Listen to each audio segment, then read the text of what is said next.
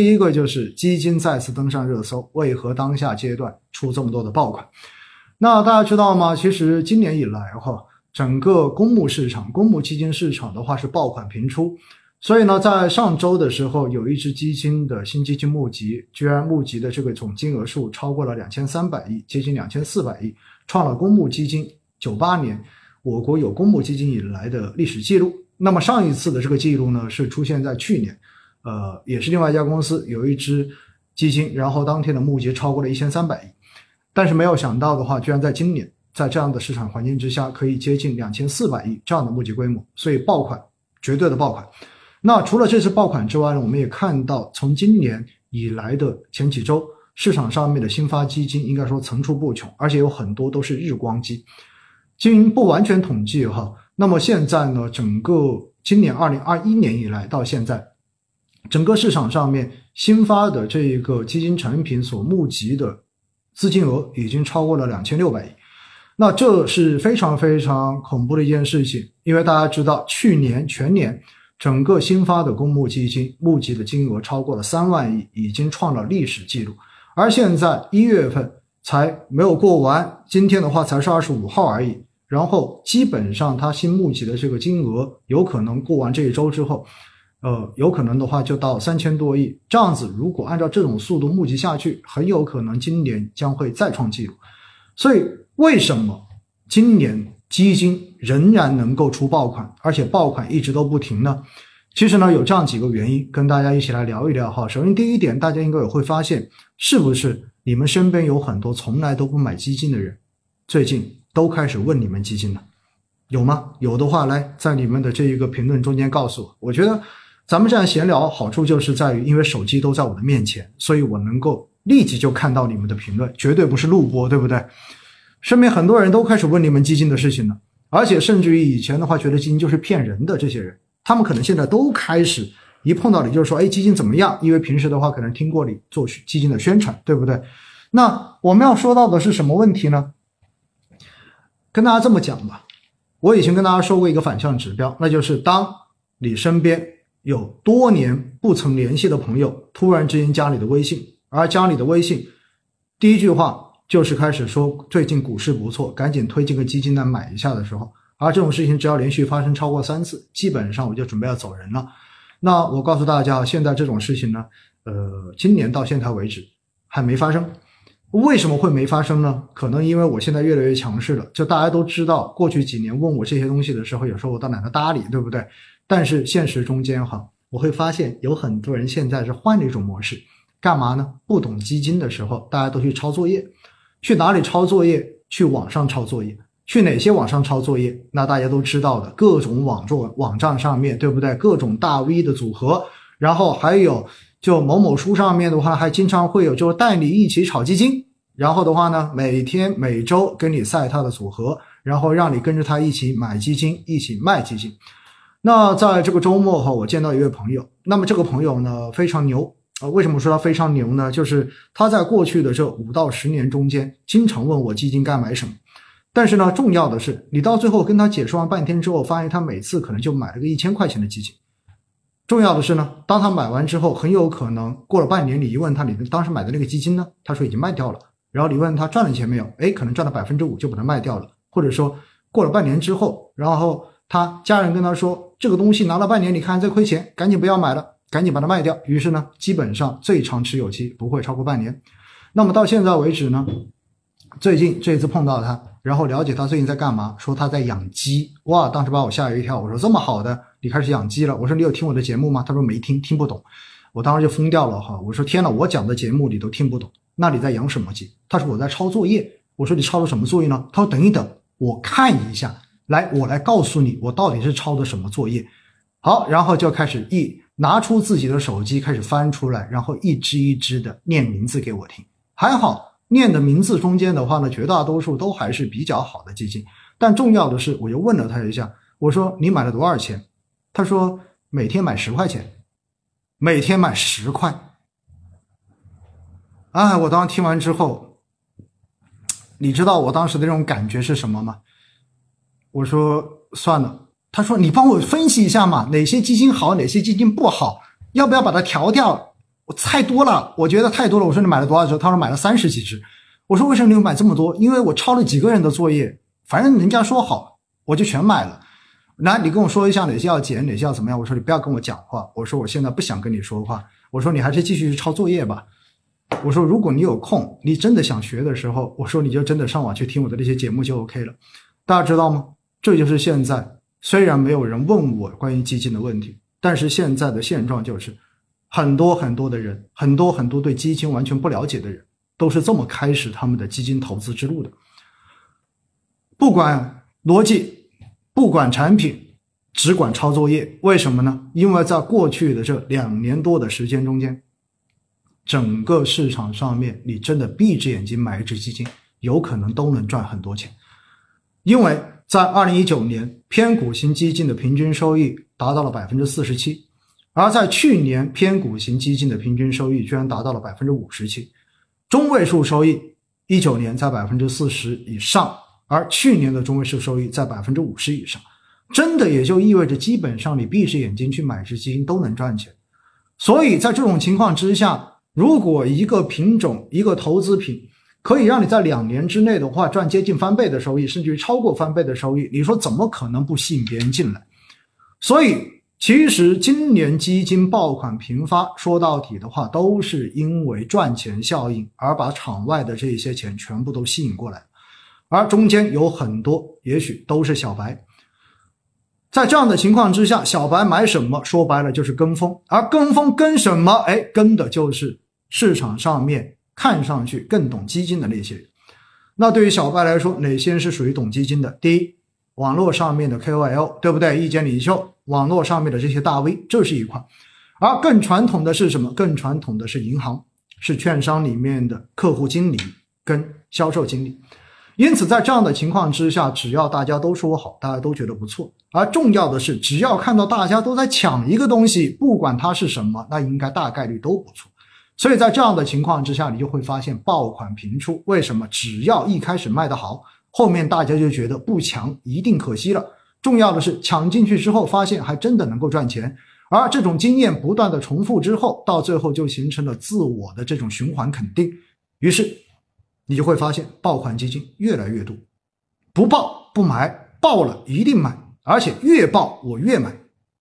这就是爆款频出的一个背后逻辑。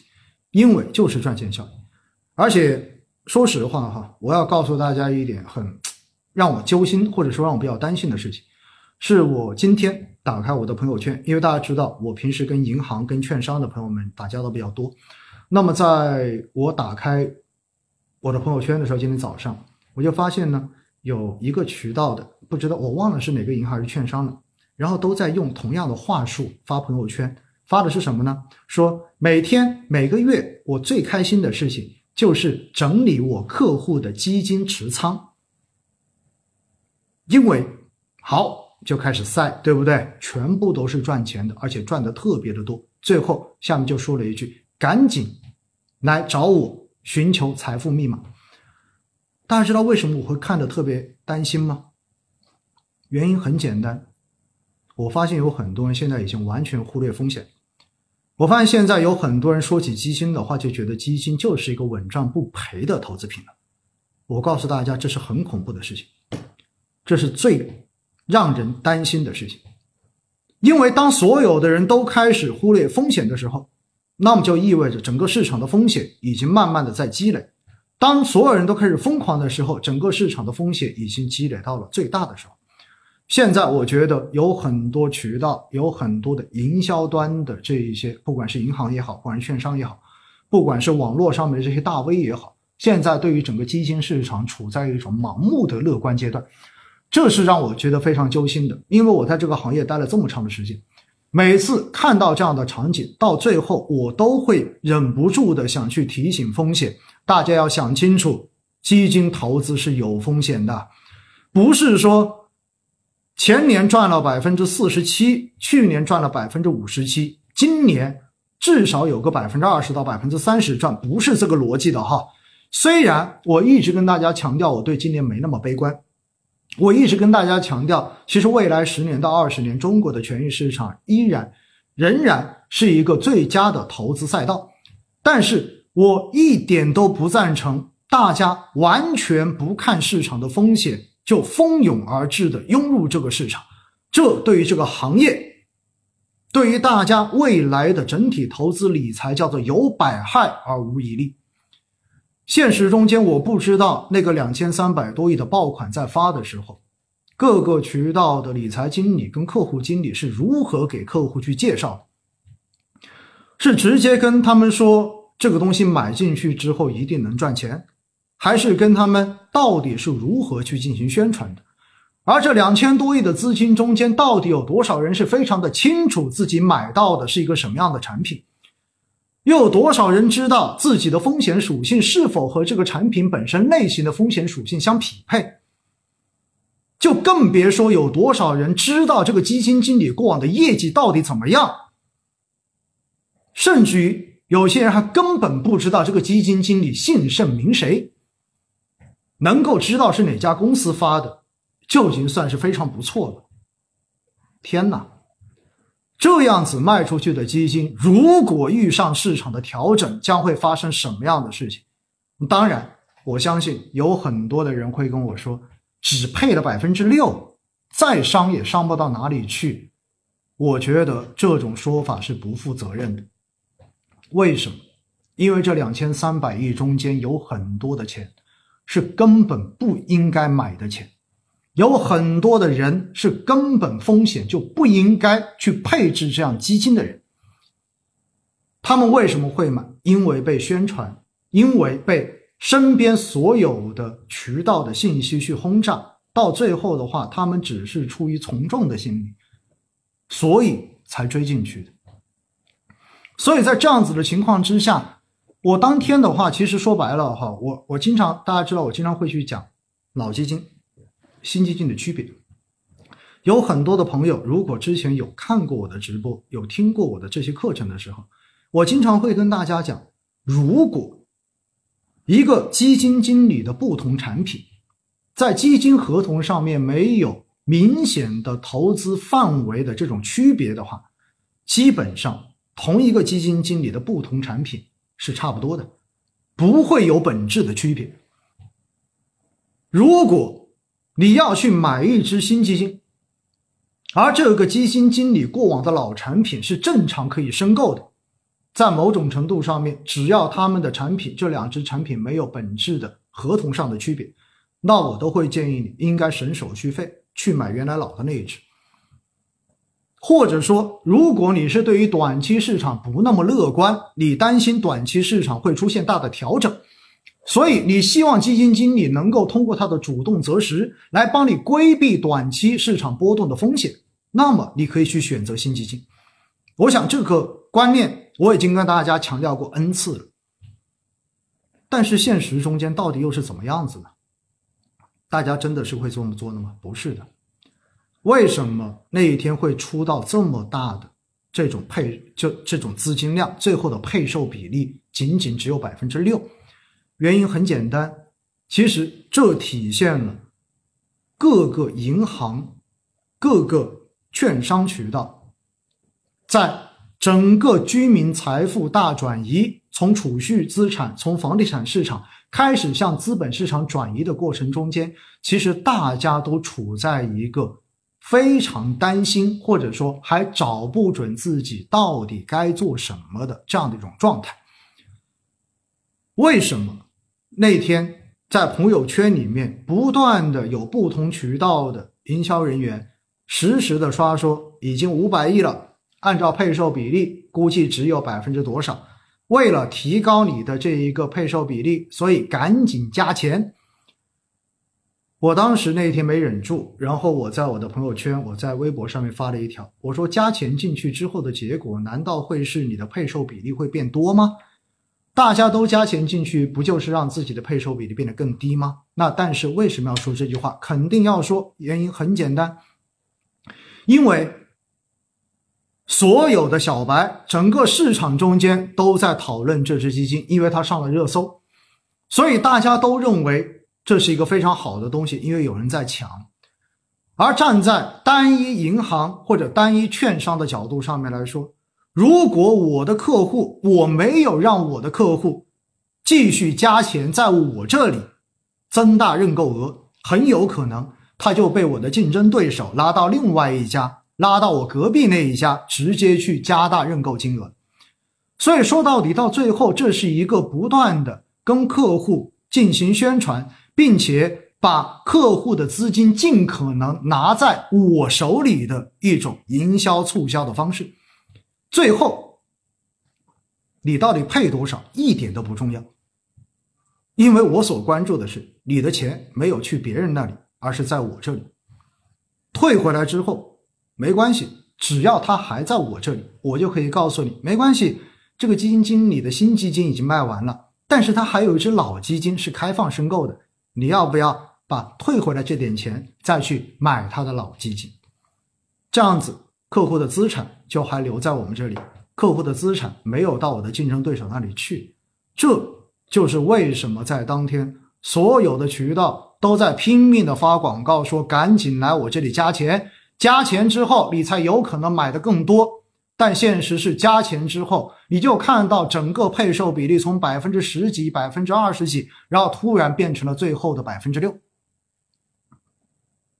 我买一百万，我申购一百万，最后买到了六万，我剩下的九十四万，然后资金在市场中间空转三天到四天，出来之后，然后你告诉我说还有一个手续费打折的老产品可以买，同一个基金经理的，有时候我都在想，难为了我们这些渠道的营销人员。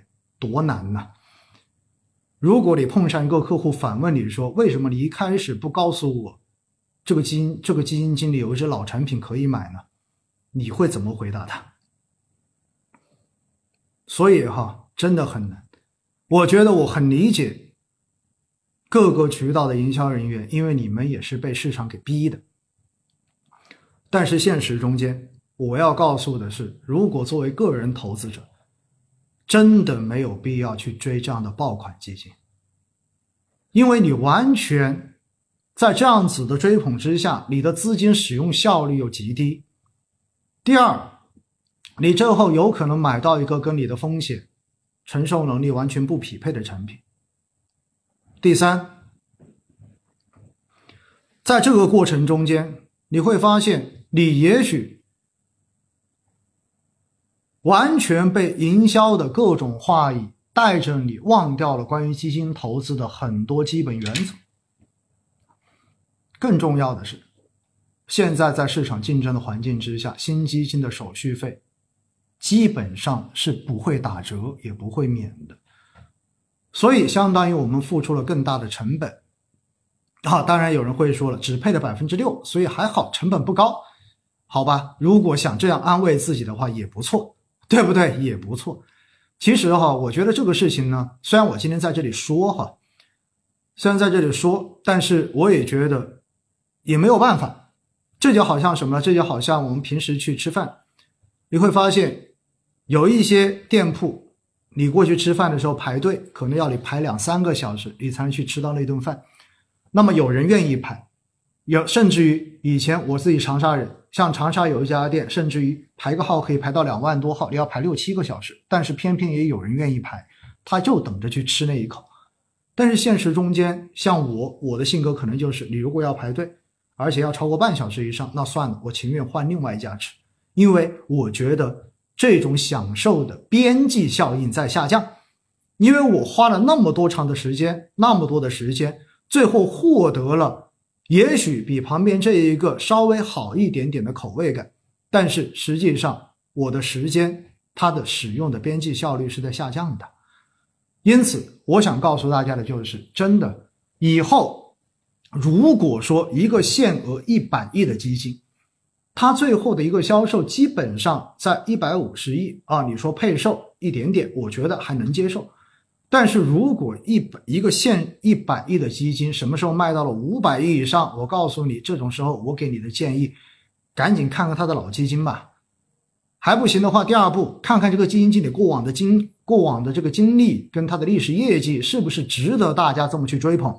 说白了，也就是看看那家排队的饭店到底是不是真的有那么好吃，对不对？了解一下过往的评价，我觉得这样子。可能我们才会让自己的投资，让自己的这一个整体的一个投资的效率变得更高一些，好不好？所以呢，这是关于哈这个爆款基金，我觉得真的是想要跟大家聊一聊。虽然当天的话，在喜马拉雅上面，在夜话中间我也录了一集，我说两千亿基金、两千亿爆款基金的当天写在，但是的话呢，当天其实并没有展开讲。我觉得还是想跟大家去讲一讲。